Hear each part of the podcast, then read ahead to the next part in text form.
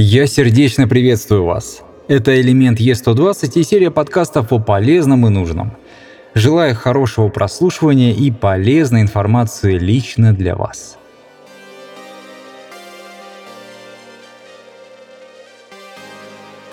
В этом подкасте я вспомню свое знакомство с э, популярным предусилителем DBX286S или A. А это старая версия, S это уже более новая. Впервые мое знакомство с предусилителем или преампом произошло на просторах форума для музыкантов RMM Media. Один из участников задался вопросом, а насколько хорош преамп DBX 286S в связке с таким-то микрофоном. Вопрос вызвал жаркую полемику. Вот главные тезисы говорящих. Дано, лишнее устройство в тракте портит конечный сигнал. О, прям хорош, но я бы взял чуть подороже. Вещь 286! Именно так будет BX на русской раскладке. Недорогой и полезный аппарат для стримов и прямых эфиров. При правильной настройке он отлично поможет. Это, конечно, не все доводы, только те, которые удалось вспомнить. Тем не менее, видно, что, как всегда, образовалось два, а то и три лагеря согласных и несогласных. Я решил, пока не попробуешь сам, то и не поймешь, что к чему. На тот момент у меня был динамический микрофон Rode Procaster. Я поделился со своим другом звукорежиссером своими размышлениями, а в ответ он мне сказал, что у него на студии имеется такой преамп. Я попросил принести – Спустя два дня преамп лежал на моем столе. Мы его подключили и начали настраивать. Настраивали долго. Крутили и так, и эдак, но положительных изменений я и не слышал, и не видел на спектрограмме. Вывод для меня был следующий. Нет, себе такой преамп я, конечно же, покупать не буду. После продажи микрофона динамического все метаморфозы моего микрофонного парка описаны в других подкастах. У меня появился конденсаторный. Почти одновременно я устроился в Lucky Production.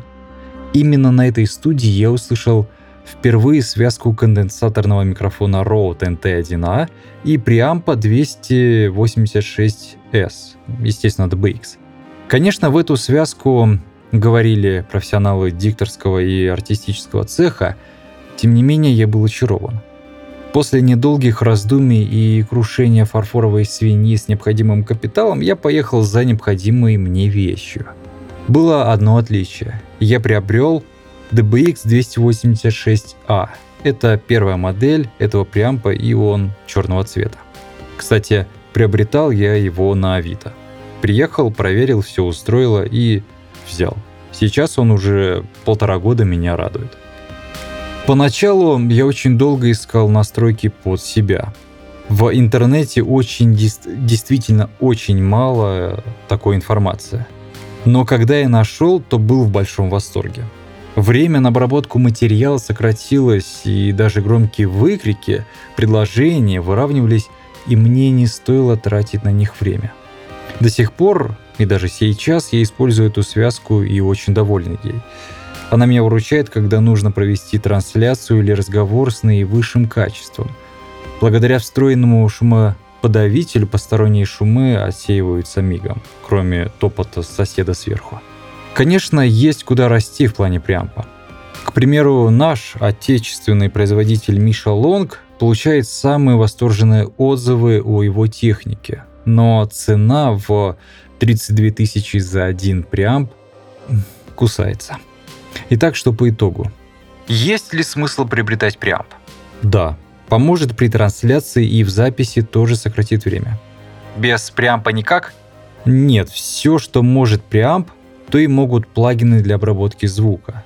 Просто с преампом это делается чуть быстрее. Дешевый значит плохой? Для определения хороший или нет обязательно протестируйте перед покупкой.